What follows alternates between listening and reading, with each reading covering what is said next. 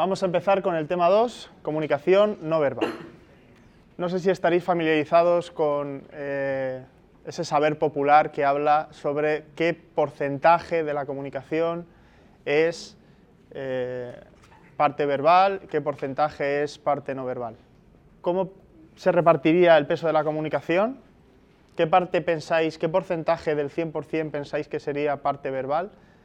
¿Y qué porcentaje correspondería con la parte eh, paralingüística o la voz, las inflexiones, el tono, y qué parte correspondería con la parte visual. La verbal tiene menos peso, pero menos del que pensáis en realidad. Tiene un 7% de peso, ¿vale? La parte visual en efecto también tiene más peso, sería un 55% y la voz, inflexiones y el tono un 38%. Bien, es decir, esto de aquí, la zona eh, inferior de la diapositiva, la voz, las inflexiones, el tono y la parte visual sería la parte no verbal, la comunicación no verbal. De manera que todo lo que en una comunicación no es verbal, evidentemente será no verbal. Esto en realidad que se suele comunicar de esta forma o se suele contar de esta forma no es del todo así. ¿eh? Esto eh, surge de una investigación de un psicólogo norteamericano que se llama Albert, hola, Albert eh, Merrabian y hizo un estudio sobre cómo afectaba la información ambigua a la interpretación. Es decir, ante una situación en la que un receptor recibía por parte de un emisor un mensaje ambiguo en cuanto a la parte verbal y a la parte no verbal, eh, se fijaba más en la parte no verbal para intentar interpretar adecuadamente el mensaje. ¿De acuerdo? Es decir, que cuando hay una confusión se tiende más a la parte no verbal que a la parte verbal. Eso es lo que hace un poco, esto es lo que nos dice un poco este, este experimento. ¿vale? En cualquier caso, nos sirve para ejemplificar la importancia que tiene la conducta o la comunicación, mejor dicho, no verbal. Luego veremos que hay una diferencia entre comunicación no verbal y conducta no verbal. ¿vale? No es lo mismo. No es lo mismo porque hay autores que hacen esa diferenciación. Nosotros, para no liar mucho, mm, nos centraremos en comunicación no verbal. ¿vale? Bien, en la imagen estamos viendo pues, a una pareja que está eh, imaginad la situación en un parque y vosotros, pues a lo lejos, observáis la escena, ¿no? Y evidentemente no podéis escuchar lo que, lo que están hablando porque están eh, alejados de vosotros, están lejos, pero sí que podéis observar pues, lo que está sucediendo, ¿no? Imaginaros esa situación. ¿Qué estamos viendo en esa situación? Estamos viendo dos personas que se supone que están hablando, pero que están haciendo una gesticulación, ¿de acuerdo? Esa gesticulación, imaginad que es una gesticulación violenta, en el sentido de que los movimientos con los brazos son amplios, eh, eh, la postura del cuerpo es eh, echada hacia adelante, del chico hacia la chica. Esa situación en la que vosotros estáis recibiendo algún tipo de comunicación, es decir, hay una comunicación no verbal en esa situación. Para que haya comunicación, la otra persona tiene que interpretar. Tú como un espectador ajeno a esa situación, no estarías recibiendo ningún tipo de estímulo, ningún tipo de impulso. Este es un vídeo de una campaña precisamente que lo que pretendía era, bueno, es un fotograma del vídeo, que pretendía de alguna manera denunciar eh, la, percepción diferente que tiene la gente ante una situación supuestamente de eh, maltrato. Eh, por un lado empezaba el vídeo con el chico pues, teniendo una conversación bastante, de un tono bastante elevado con la chica en mitad de un parque, ¿no? pues haciendo gestos, empujando, etcétera, etcétera. Y al momento pues, venía gente y le llamaba la atención, les separaba, decía que iban a llamar a la policía, etcétera, etcétera, etcétera. Pero cuando era al revés, cuando era la misma escena, la misma conversación, los mismos gestos, pero era la chica la que se lo hacía al chico, la gente se reía, señalaban y, se reían o pasaban del tema, ¿no? Entonces era un poco, el, objetivo de, de, la campaña o el objetivo del vídeo era un poco denunciar esa situación de diferenciación, ¿no? de rol en función de quién esté en ese momento ejerciendo una conducta violenta, porque al fin y al cabo la conducta violenta es una conducta violenta sea de quien sea hacia, quien sea, ya sea del chico hacia la chica o de la chica hacia el chico. ¿vale? Bien, pero ese no era el caso, o sea, la intención de esto no es analizar el por qué, sino el cómo, es decir, a nosotros nos está transmitiendo esa situación algo, pero hemos dicho que no, muy bien dicho además, que no es una comunicación no verbal, porque la intención de la persona que está ejecutando o realizando esos eh, aspavientos no es hacia nosotros, no es de comunicarse con nosotros. ¿vale? Ya dijimos que la comunicación tiene que ser intencional. ¿vale? Entonces, ¿qué es lo que estamos recibiendo? Estamos recibiendo información. ¿vale? Una cosa es recibir información y otra cosa es comunicarse. Son dos cosas diferentes. ¿vale? También estuvimos hablando en el tema anterior de problemas, ruidos, ¿eh? ¿os acordáis? Que pueden surgir en la comunicación. Si nosotros vemos una situación de estas características y atribuimos que es una situación violenta, porque vemos unos aspavientos eh, con los brazos del chico hacia la chica, ¿eso quiere decir que esa situación sea violenta? podemos estar equivocados, ¿verdad? Podemos haber hecho una mala atribución. A lo mejor le está representando una película que ha visto el fin de semana, o a lo mejor están haciendo un ensayo para una obra de teatro, o a lo mejor están simplemente jugando, pero nosotros hacemos una interpretación, atribuimos lo que está sucediendo en función de nuestras expectativas, creencias o lo que sea. Por lo tanto, no es una comunicación, ¿vale? Porque nosotros interpretamos lo que puede estar pasando. Nos da una información, eso sí. Ahora bien, esa información, como digo, pues puede ser una información adecuada o correcta o no correcta. La conducta de comunicación es un proceso de relación entre eh, emisor y receptor. Tiene que existir la intención de relacionarse y la intención de comunicar. Si yo, por el mero hecho de hacer una conducta o realizar una conducta, una persona que yo puede ser que ni siquiera esté viendo. Está analizando o está viendo mi conducta y de ahí obtiene una conclusión, eso no es un proceso de comunicación, eso es un proceso de deducción, de interpretación. Por lo tanto, signos no intencionales o informaciones que sean involuntarias no es comunicación no verbal. La información, por tanto, es lo que contiene el mensaje. ¿Eh? Yo un mensaje, elevar un mensaje y ese mensaje es información. ¿vale? Pero para que exista comunicación, por tanto, tiene que existir esa relación y esa intención de comunicar. Por lo tanto, la comunicación implica conducta, implica actividad, implica, como ya hemos visto, eh, una proactividad, ¿eh? dinamismo, conciencia, intencionalidad. ¿De acuerdo? Podemos, a través de los gestos que haga una persona, obtener una información. Pero eso en sí mismo no es una comunicación no verbal. Es una comunicación informativa, pero no es una comunicación comunica no es una información comunicativa, no es un proceso de comunicación, ¿vale? Eso tenerlo claro. En este ejemplo, imaginad que vais conduciendo y delante vuestra pues hay un agente de tráfico haciendo una serie de gestos en esta situación, en comparación con la anterior, ¿seguiríamos estando ante una situación informativa o ante una situación comunicativa? Vemos la diferencia, ¿no?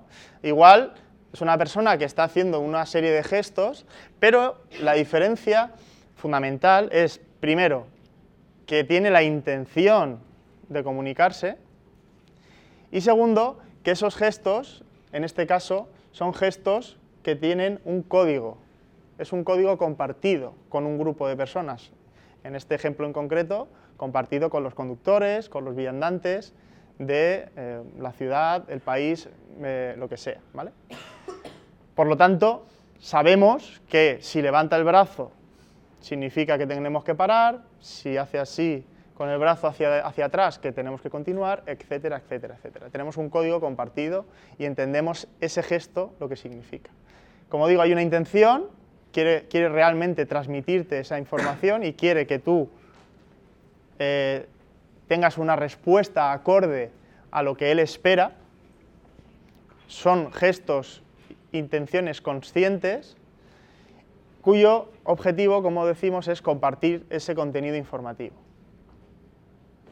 Vemos la diferencia entre la primera situación y la segunda, ¿verdad? Bien, nosotros, por lo tanto, cuando nos comunicamos, de alguna forma lo que hacemos es relacionar la información con el referente. El referente es un poco lo que, lo que queremos transmitir. ¿no?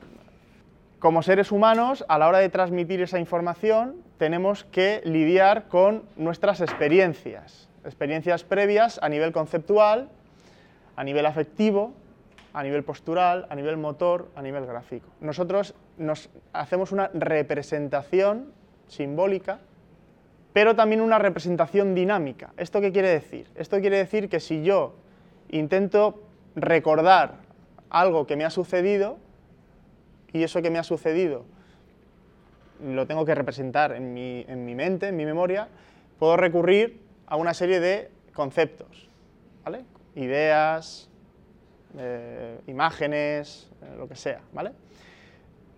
Pero si yo intento transmitir esa experiencia, puedo transmitirla a nivel verbal, hacer una descripción simplemente de esa situación, o puedo transmitirla a nivel verbal, pero añadirle una información dinámica que solamente he vivido yo, porque evidentemente esa situación la estoy describiendo yo, por lo tanto pertenece a mi experiencia pasada, pero le puedo dar ese extra de información a nivel dinámico.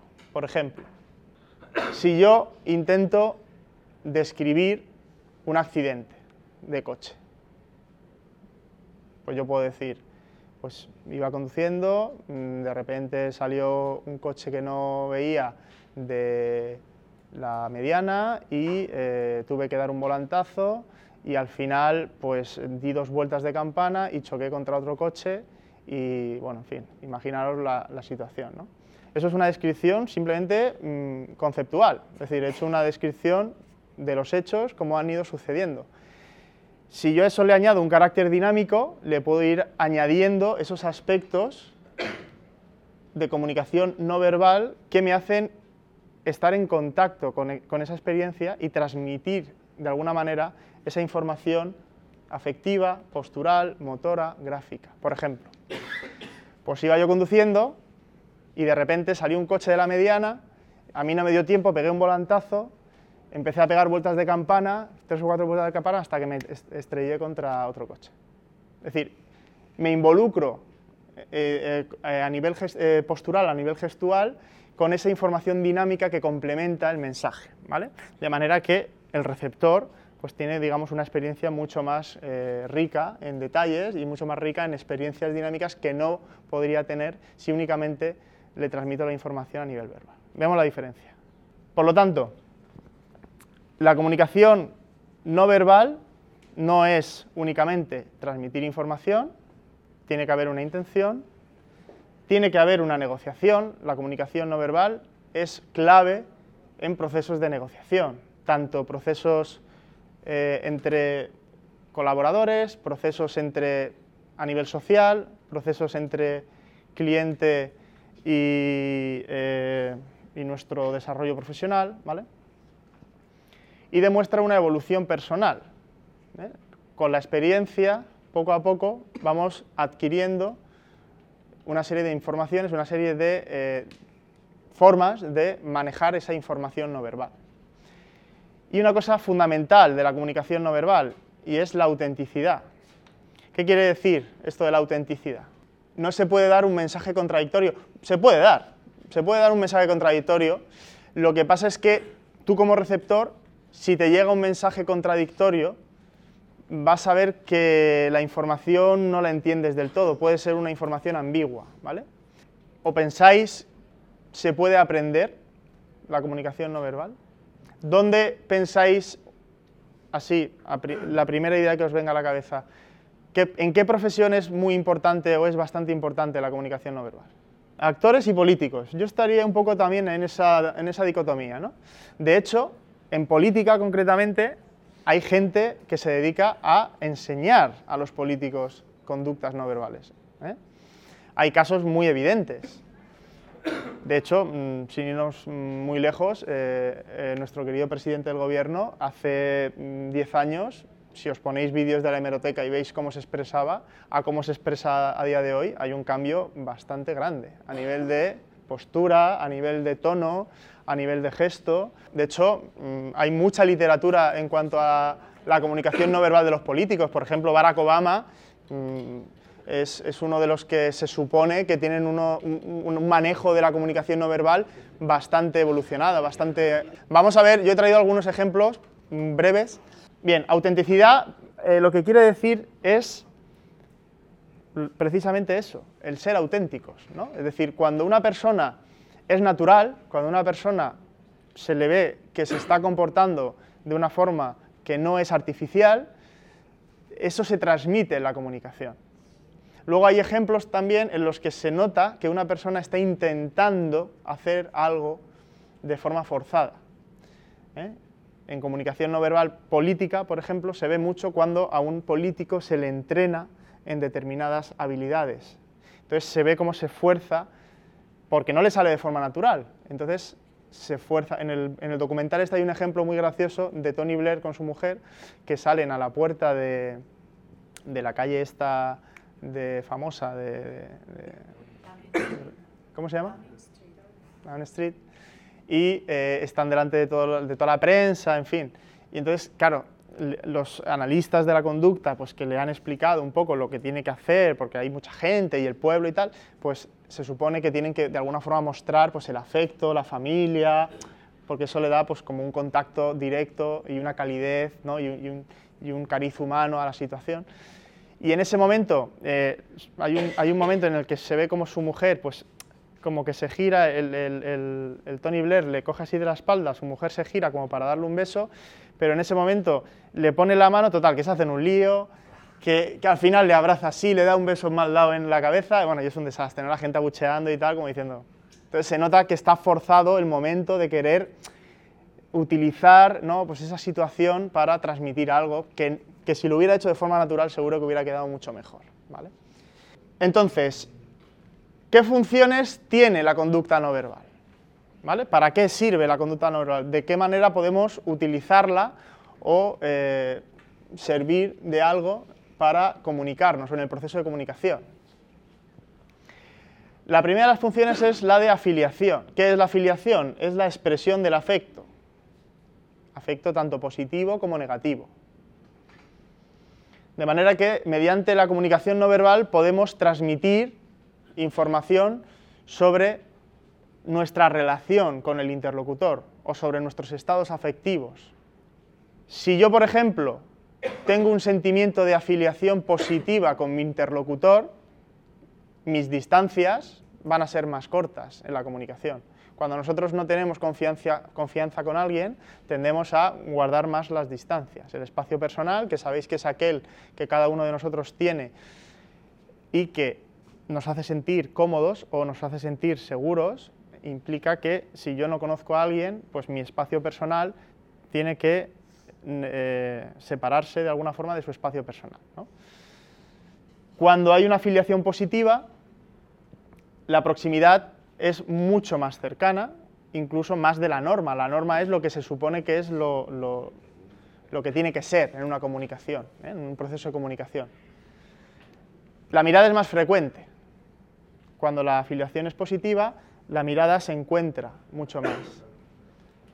Y el contacto ocular además es más prolongado. La mirada es uno de los elementos más potentes junto con las expresiones faciales de la comunicación no verbal, porque sirve para muchas cosas que vamos a ir viendo.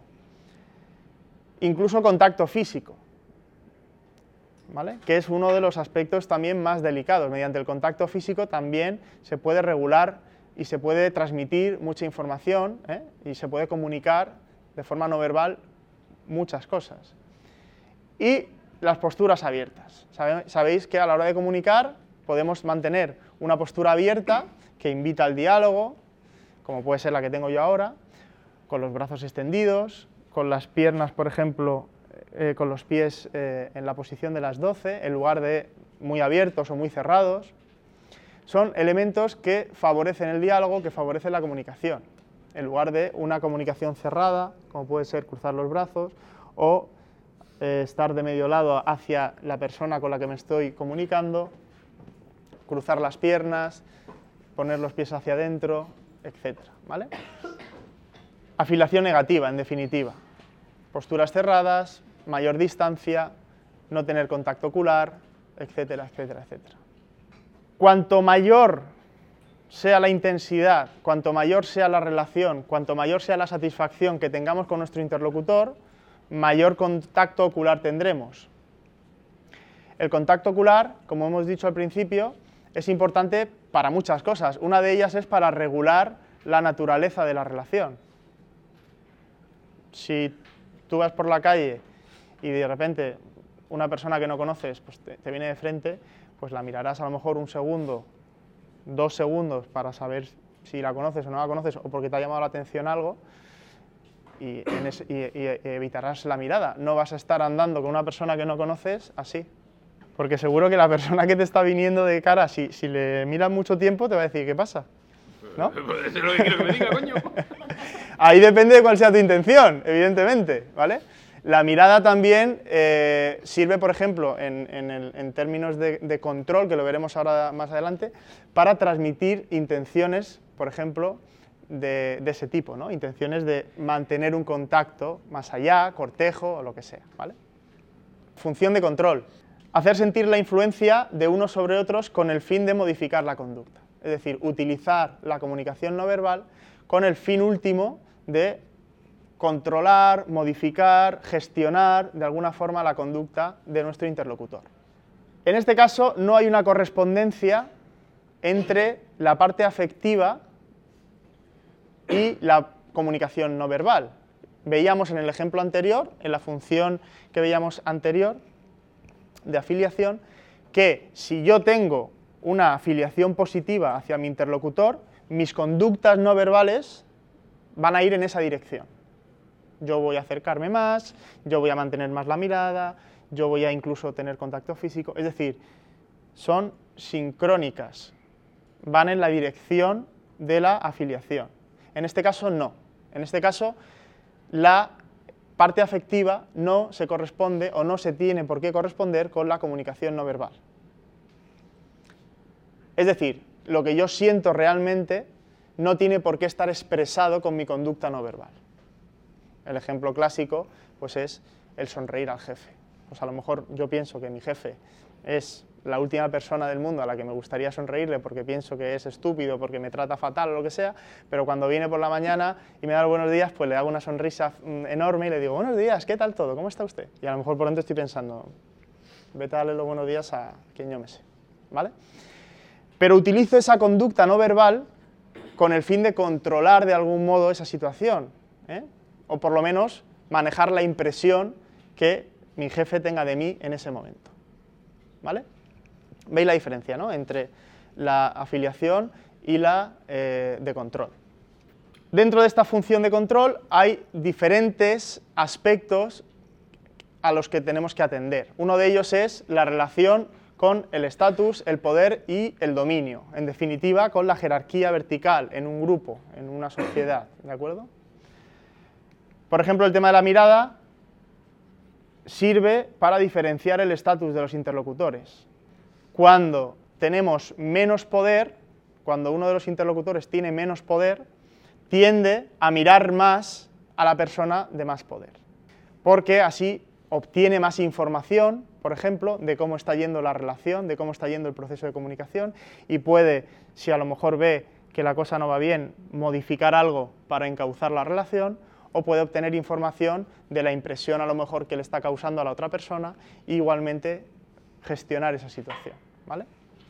El contacto físico también está relacionado o evidencia diferencias de poder. Como decíamos antes, el espacio personal es importante, que estaría relacionado, como veremos al final, con la parte de proxémica. que son las distancias, el uso del espacio. ¿vale? Pero el contacto físico también implica una diferencia de estatus. Las investigaciones al respecto pues dicen, por ejemplo, que eh, las personas que tienen más estatus pues son las que tienen, de alguna manera, entre comillas, más derecho a tocar o hacer, un acercamiento físico hacia personas de menor estatus. Es como si tú no de repente, pues llega tu jefe y te dice los buenos días y tú vas y le das un abrazo.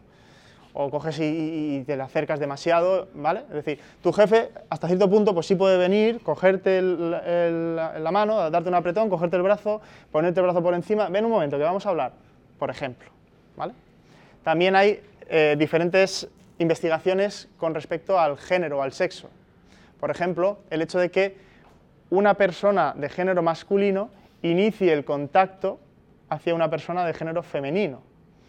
Eso está más bien visto, entre comillas, que sea al contrario, que una persona de género femenino inicie el contacto, siempre y cuando teniendo en cuenta que estamos hablando de una situación de que no hay una confianza entre ambas personas. ¿eh?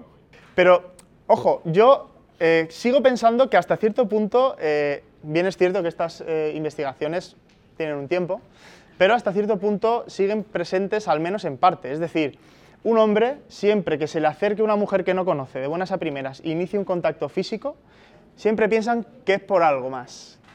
Siempre piensan eso. En definitiva, lo que dice la investigación es eso. Disponer de más espacio, además, es símbolo de estatus y símbolo de eh, supremacía. ¿eh? Es decir, cuando uno tiene más, más, espacio y dispone de más espacio, es porque tiene un estatus que le permite tener ese, ese espacio. ¿vale? Las interrupciones, las interrupciones que en este caso estaría más relacionada con aspectos paralingüísticos, son más permitidos también, esos cortes, en personas que tienen más estatus y que de alguna, de alguna forma pueden controlar más la comunicación, la situación.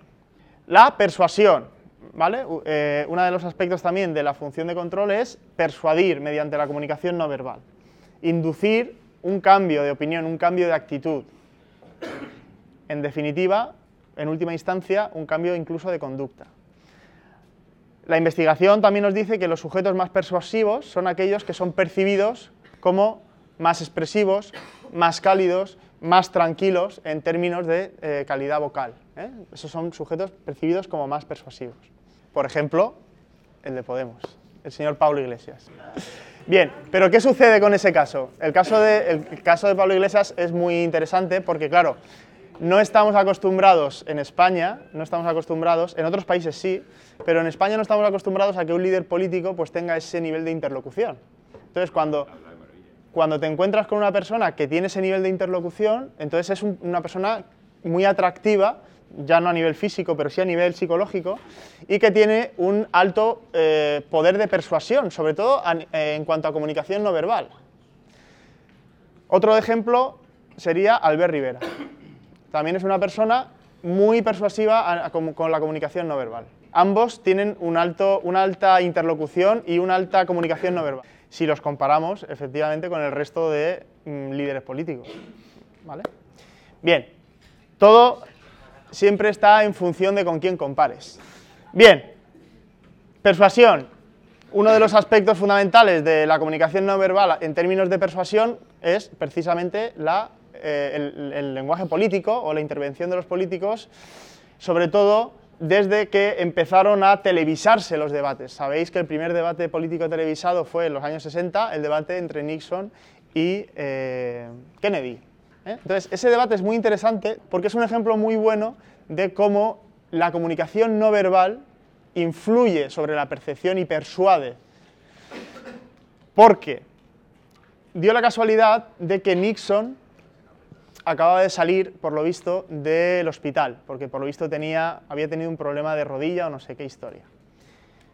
Y cuando llegó al plató, no quiso que le maquillaran, porque él es así de, viril y de masculino, y no quería que le maquillaran. Y Kennedy, pues, pues, como es así también muy cuidadoso y muy tal, pues maquillado, monísimo de la muerte, ¿no? ¿Qué sucedió? Primer eh, debate político televisado además radiado también. O sea, hubo gente que escuchó el debate por la radio y hubo gente que lo vio por la televisión. Las cámaras, los focos, el calor, ¿qué hizo? Hizo que Nixon saliera sudando, con la cara descompuesta, además con el dolor que él tendría en la rodilla o todo aquello. En cambio, Kennedy hecho un pincel. ¿no? Cuando, final, cuando al final del debate se, eh, se analizó o se estudió un poco cuál había sido el impacto del mismo, encontraron una diferencia importante entre las personas que habían seguido el debate por la radio y las personas que habían seguido el debate por la televisión. Entonces, las personas que habían seguido el debate por la radio dijeron claramente el debate lo ha ganado Nixon. Pero las personas que habían seguido el debate por la televisión dijeron que no, que el debate lo había ganado claramente Kennedy. Mira hasta qué punto es importante la comunicación no verbal, porque el mensaje es el mismo. El mensaje verbal, la información, es la misma, pero la parte no verbal tiene un, alto peso al, final. ¿no? Bien, otro aspecto importante es la retroalimentación, el refuerzo. ¿vale? Es más sutil, pero también sirve para controlar la comunicación. Experimentos, por ejemplo, con eh, movimientos de cabeza o con afirmaciones ponen de manifiesto que aquellas personas con las que estás manteniendo una conversación y les haces afirmaciones positivas mientras están hablando, eso fomenta la comunicación y que la persona se siente más confiada y que por lo tanto comunique mejor y comunique más. En cambio, si mientras está comunicando le hace gestos así, gestos con cabeza negativa, es todo lo contrario. ¿Vale? o sea, se controla precisamente la comunicación de manera positiva hacia una dirección o de manera negativa hacia la otra dirección. Otro de los aspectos importantes, o por lo menos que ha suscitado mucho interés durante mucho tiempo, es el tema del engaño, el poder engañar con las eh, comunicaciones no verbales. Se supone, se supone que una de las eh, conductas que menos controlamos de manera consciente es la corporal. En cambio, la facial se supone también que es eh, la que mejor controlamos en comparación con la corporal. Pero vino un señor llamado Paul Ekman a decirnos que hay una serie de microexpresiones que no podemos controlar, que son como una especie de mm, microreacción facial ¿eh? de la que muchas veces no eres consciente porque tiene sus orígenes en aspectos eh, muy primitivos y, muy, relacionados con, lo automático, ¿no? que pueden estar dándonos una información sobre un estado de ánimo o sobre si estamos diciendo una verdad o una mentira. Bueno, vamos a ver un vídeo de Paul Ekman en el que se ve cómo está analizando, eh, él está analizando a su vez, este señor es Paul Ekman, entonces está haciendo un comentario sobre un vídeo que está viendo de un juicio en el que se ve pues, a una persona que se le, está, le están haciendo una, le están tomando declaración, le están pidiendo su, opinión sobre un tema. Entonces, en ese momento, tiene una microexpresión de ira y de asco. Entonces, es una cosa que sucede muy rápido, de la que el sujeto seguramente no sea ni siquiera consciente, pero que si pasas a cámara lenta y, sabes dónde mirar y analizas bien la, secuencia, pues se ve esa microexpresión.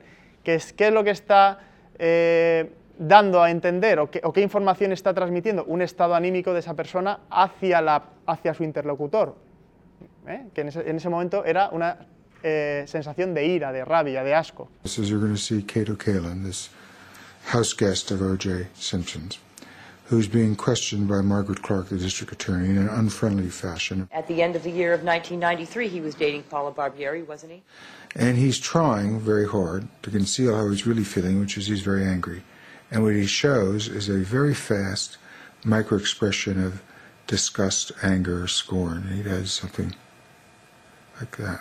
But he does it much more quickly than I'm doing it because it's a micro expression. Mr. Kalin, you got a lot of money for your appearance on Current Affair, didn't you? Um, yes.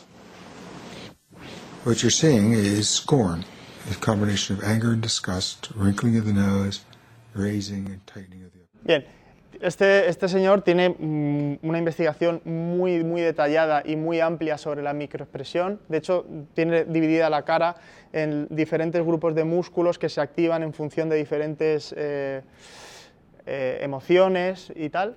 Incluso hasta tal punto llega eh, la investigación de este señor que es lo que utilizan en, Estados Unidos el FBI, la CIA y tal para eh, hacer interrogatorios. No sé si habéis visto la serie esta de Lie to Me, Miénteme, una serie que echaban en Antena 3, que sale, eh, ¿cómo se llama el actor este? Tim Roth. Pues el personaje de Tim Roth en esa serie está basado en Paul Ekman, o sea, está basado y de hecho asesoró a, a la serie y tal porque de alguna manera viene a ejemplificar lo que este hombre ha estado haciendo como asesor para el FBI, para la CIA, etcétera, ¿no? Es decir, que hay mucha investigación. Este es otro experimento en el que se le metía a un sujeto en una habitación que había una caja con dinero, no sé si eran 50 dólares, y el sujeto tenía que elegir si cogía el dinero o no lo cogía. Entonces después se entrevistaba con una persona que le iba haciendo preguntas y le preguntaba, entre esas preguntas, si había cogido el dinero o no lo había cogido. Entonces la persona pues podía mentir y podía decir, no, yo no he cogido el dinero, o sí, sí he cogido el dinero. Entonces se estudiaba aquellas personas que mentían si tenían algún tipo de microexpresión que pudiera delatar que estaban mintiendo, ¿no? To investigate when the concealed emotion revealed by a micro-expression does expose a lie, Ekman set up an experiment. Volunteers could choose whether to remove a $50 note from an envelope in an empty room. He then interrogated them to see if he could spot the liars. you bring that money with you into this room? This man had taken the money. Did you take that money from the account? Are you lying to me now? They did a really lovely micro expression in the lips. It's an expression of disbelief that totally contradicts what he says. I'll show it to Dice you. que se ve una microexpresión Watch- watch de descrédito right en los Did you labios. Take that money from the account? Yeah, it was just habit. Money with you into this room. Did you take that money from the envelope? No. And then he shows us a disbelief micro expression in his lips. So it really doesn't fit at all with what he's saying. Vamos, que está mintiendo. ¿eh? Porque dice que no, pero luego hace ese gesto y es ese gesto que, que está indicando que eso no es cierto. Bien, si os interesa el tema de las microexpresiones, solamente tenéis que poner en YouTube Paul Ekman, microexpresiones, etcétera, o en Google y encontráis eh, un montón. De hecho, hay un libro de Paul Ekman que se llama Cómo detectar mentiras o algo así, que también pues, es- es interesante si os interesa el, el tema. ¿no? Bien. Otro tema también bastante curioso es el de el presidente Rajoy, que tiene una microexpresión, por llamarlo de alguna forma, eh, bastante curiosa, ¿no? Cuando está diciendo algo que es mentira, porque luego con el tiempo, pues todas estas cosas han demostrado que eran mentira, ¿no? Que es en su ojo izquierdo. que han aportado dinero a las entidades financieras, bancos y cajas de ahorro han sido ustedes, eh, no lo olvide. En cuanto a esa frase, yo lo único que quiero es que se pongan las viviendas eh, a la venta y yo desde luego no pienso dar ni un solo euro de dinero público a diferencia de lo que han hecho ustedes. Nunca he recibido dinero negro. No están acusados por nadie. La propia Fiscalía le ha dicho al juez Garzón que no mande el asunto al Tribunal Supremo porque cree que no hay indicios suficientes contra estas dos personas a las que nos estamos refiriendo. Ellos afirman su inocencia y yo estoy convencido de que nadie proda- podrá probar que no son inocentes. Esto es cuanto tengo que decir sobre ese asunto. Si os fijáis, ¿ves?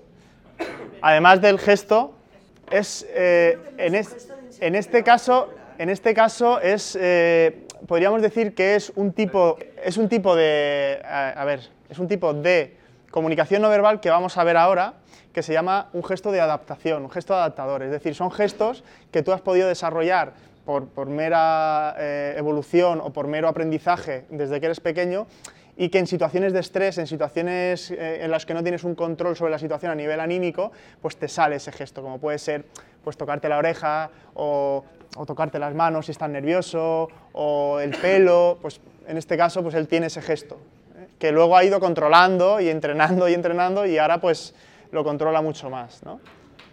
Y también, por último, control y uso de las impresiones, ¿no? es decir, cómo utilizamos la impresión que nosotros podemos dar hacia otras personas, por ejemplo, con el contacto visual, ¿eh? Como hemos dicho antes, cómo mantenemos el contacto visual, pues se ha visto, por ejemplo, en algunas investigaciones con, eh, ¿cómo se llama esto? Testigos en juicios, que aquellos testigos que cuando estaban dando su versión o estaban dando su declaración, cuando no mantenían el contacto visual, cuando bajaban la vista, etcétera, eran percibidos como menos creíbles. ¿Vale? Que si hacían esa eh, declaración manteniendo el contacto visual pues, con la persona que le estaba preguntando o con el jurado. ¿Vale? También el contacto físico, que ya lo hemos hablado antes, de quién toca y quién no toca, quién puede tocar, quién no puede tocar, cómo se percibe eso en una situación social, y la imagen externa, las, apariencias, eso de que las apariencias engañan o que primera impresión solo hay una. Pues las investigaciones también nos dicen que la primera impresión tiene gran peso sobre la impresión general que te formas de alguien, y ahí pues entra, entra en juego el tema de la apariencia física, la ropa, eh, los complementos, etc. Y por último, ¿cómo clasificamos la conducta, la comunicación no verbal? Pues la clasificamos en tres bloques o en función de tres aspectos. La kinesia, el paralenguaje y la proxémica. La proxémica simplemente, no vamos a entrar ahí, pero sería eh, lo que hemos dicho antes, el uso del espacio, ¿eh? la gestión del espacio en la comunicación no verbal. Y vamos a centrarnos en la kinesia y en el paralenguaje. ¿La kinesia qué es? La kinesia es todo eso que tenéis ahí. Estudio de postura, movimientos, conducta táctil, apariencia física, vestimenta, gestos, expresiones faciales y conducta visual. Vamos a ir viendo un poquito cada uno de ellos. Postura y movimiento del cuerpo, también estudiado por Ekman y Friesen en el 69. Pues tendríamos diferentes tipos de gestos, diferentes tipos de posturas. Los emblemas. Los emblemas son actos que son no verbales, pero que tienen una traducción verbal. ¿vale? Es decir, son gestos que dentro del código que se comparte en un grupo, por sí mismos tienen una información que se puede traducir por información verbal. Pues por ejemplo, el gesto de OK, el gesto del autostop, eh, la V de victoria o otros gestos que pueden más soeces. ¿no? Es decir, tienen una traducción verbal. Importante, son específicamente culturales. ¿Esto qué quiere decir? Que van a variar en función de la cultura. Que un gesto que en esta cultura signifique ok o victoria, esto por ejemplo, si le damos la vuelta, en Inglaterra no significa victoria precisamente. Es como vete a dar una vuelta y luego me lo cuentas. Sí. O en China, por ejemplo, que también lo comentamos el otro día, pues eh, el gesto de, beber, que aquí es tan normal, o la cuenta, pues allí no lo entienden. Allí tú les haces así o les haces así y se te quedan mirando sin saber lo que le estás diciendo, ¿vale? Por lo tanto, en función de la cultura varían, ¿vale?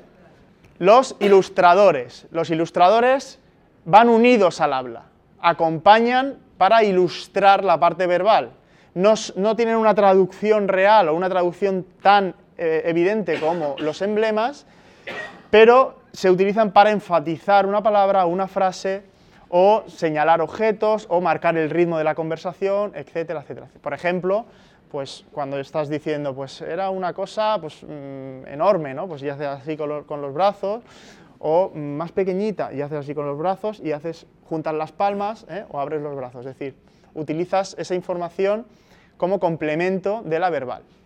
Muestras de afecto, configuraciones faciales y posturas que expresan estados afectivos, ¿eh? pues estar más encorvado o tener una postura más abierta.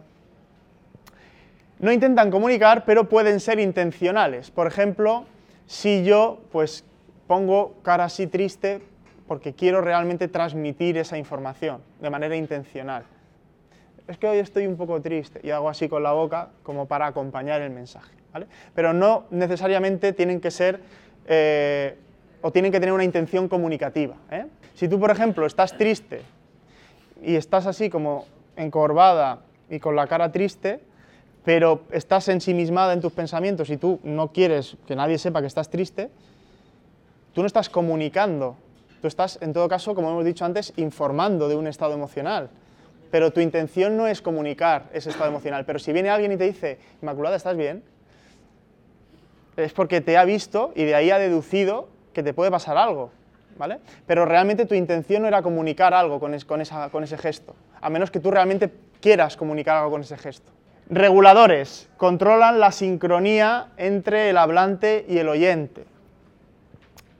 Por ejemplo, indican la disposición para eh, comenzar una interacción o querer terminar, regular el turno de palabra, movimientos de cabeza, por ejemplo, cuando estás hablando con alguien, ¿eh? pues ese movimiento como para que siga hablando, o en ese momento, si estás hablando a varias personas, pues cambiar y mirar a otra persona, ¿eh? es decir, para mm, dirigir la atención y la comunicación hacia otros, etc.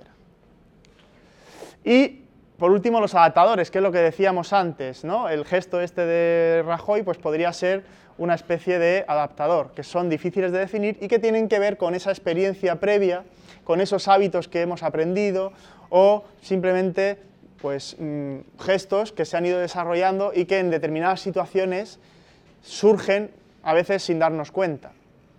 Cogerse, frotarse, rascarse, movimientos de manos o piernas, manipulación de objetos. ¿eh? Por eso se dice, por ejemplo, cuando uno está nervioso o cuando alguien tiene que hacer una presentación delante de gente y no está acostumbrado y tal, pues que coja pues, pues un aparatito como este o un bolígrafo para tenerlo en las manos, ¿no? porque si estás sin, sin algo en las manos y, a lo mejor no tienes esa habilidad o no estás acostumbrado a esas situaciones, pues hay gente que no sabe qué hacer con las manos. No sabe dónde ponerlas o empieza a tocarse o entonces uno de los consejos eh, en cursos de hablar en público y tal es, bueno, pues cógete un puntero o cógete un bolígrafo o una tiza, entonces ya pues, te sientes como más seguro, ¿no? Estás evitando esos gestos de automanipulación, esos gestos de adaptadores, ¿vale? Como digo, pueden incrementarse en esas situaciones incómodas y en general no tienen una información comunicativa. El señor Rajoy con ese gesto no quiere comunicarte que está mintiendo, precisamente. ¿eh? Simplemente son gestos que a veces no se controlan y pueden estar dando una información. Bien, la conducta táctil, sí, se puede entender como un subapartado de la proxémica, teniendo en cuenta, como hemos dicho, que la proxémica es esa gestión del espacio, cercanía, lejanía, etc. Y Henley en el 77 pues, dice que es más probable que se mantenga ese contacto, que se realice ese contacto en esas situaciones que tenéis ahí, ¿vale? Más probable tocarse cuando das información o consejo más que cuando lo pides. Cuando das una orden más que cuando respondes. Cuando pides un favor más que cuando consientes. Cuando tratas de convencer a alguien más que cuando eres convencido. Más en situaciones de conversación profunda, más cuando estás transmitiendo algo eh, de manera excitado, estás comunicando algo con cierta excitación, más cuando recibes un mensaje penoso que cuando lo emites y más en una situación de fiesta que en una situación laboral. ¿Vale? Esas son las situaciones en las que es más probable tocar, tocarse. Otro aspecto importante, la apariencia física. Queramos o no queramos, somos una sociedad que le da mucha importancia a la apariencia física. ¿eh? Eh, más aún en vuestro trabajo, porque tenéis un código de vestimenta, porque tenéis una serie de aspectos pues que son muy importantes. Seguro que a ninguno de vosotros, si el día de mañana tenéis que ir a un juzgado, pues entra con una cresta verde a defender a alguien, ¿verdad? Seguramente no lo hagáis. O, si eres un hombre, pues con pendientes, ¿no? O con un tatuaje aquí en el cuello que te suba por la cabeza. No tiene, no tiene nada que ver, ¿no? Es decir, no, tiene por qué eh, transmitir algo que realmente eh, diga que tú eres incompetente, pero la gente pues hace una serie de atribuciones y eso es así. En cuanto a atractivo, por ejemplo, pues siempre es más deseable o siempre es, eh, percibido como más deseable las personas más atractivas a nivel físico. Se suele relacionar, es lo que se considera, es lo que se llama también el efecto halo, ¿no? Cuando una persona es atractiva, pues se le suelen añadir características positivas o atractivas. Se le suele añadir características de éxito, de popularidad, de sociabilidad, de etcétera, etcétera, etcétera. ¿Vale? Que no tiene por qué ser así. Bien, dentro de este estudio de la apariencia física hay unos estudios sobre la configuración del cuerpo que se relaciona con estereotipos consistentes. Los estudios de Wells y Siegel del 61. Y hay tres tipos de morfología, tres tipos de estructura física que se relaciona con ciertos estereotipos. El ectomorfo, el mesomorfo y el endomorfo. El ectomorfo, que sería una persona muy delgada, eh, incluso tendiendo a, cierta altura, se suele relacionar con el estereotipo de ambicioso, de suspicaz, de tenso, de callado, etcétera, etcétera. Ese, ese estilo de conductas. En cambio, el mesomorfo, que es una persona más, mm, más grande, pero sin estar obesa, es una persona pues, musculada, fuerte, se suele relacionar como más masculino, más maduro, seguro, audaz y ese tipo de características. Y el endomorfo, que es una persona pues, un poco más rellenita, un poco más grande, se suele relacionar con conversador, bondadoso, simpático, confiado. ¿Vale? Estos son estudios de estereotipos asociados a la morfología del cuerpo. Bien, como hemos dicho, altura, eh, también las personas altas son consideradas como más competentes que las bajas. El color, que no tiene que ver con, el color de piel o la raza, sino el color en términos de si, tienes la piel más pálida, por ejemplo, que suele ser percibido como que tienes algún tipo de enfermedad, ¿no? Chico, tienes mal color, ¿no? O si tienes eh, un color pues, más tostado, una piel más tostada, incluso en, climas fríos o en épocas del año frías, pues eso se relaciona pues que tienes un poder adquisitivo mayor. El olor corporal, que no hace falta comentarlo, pues en esta, en esta cultura, al menos en las culturas occidentales, pues el, olor es, importante. Una persona que huele mal, pues es una persona pues, que, normalmente suele rechazar. Y la pilosidad, que ya lo hemos comentado, pues el estilo o el cómo lleves el pelo, ¿no? en función de si eres hombre o eres mujer. En el caso de los hombres, pues incluso se dice que la calvicie eh, favorece al, hombre a determinada edad, ¿no? Pero imagínate a una mujer calva. ¿Quién dice que una mujer calva le favorece? ¿No? Seguro que, nadie, ¿no?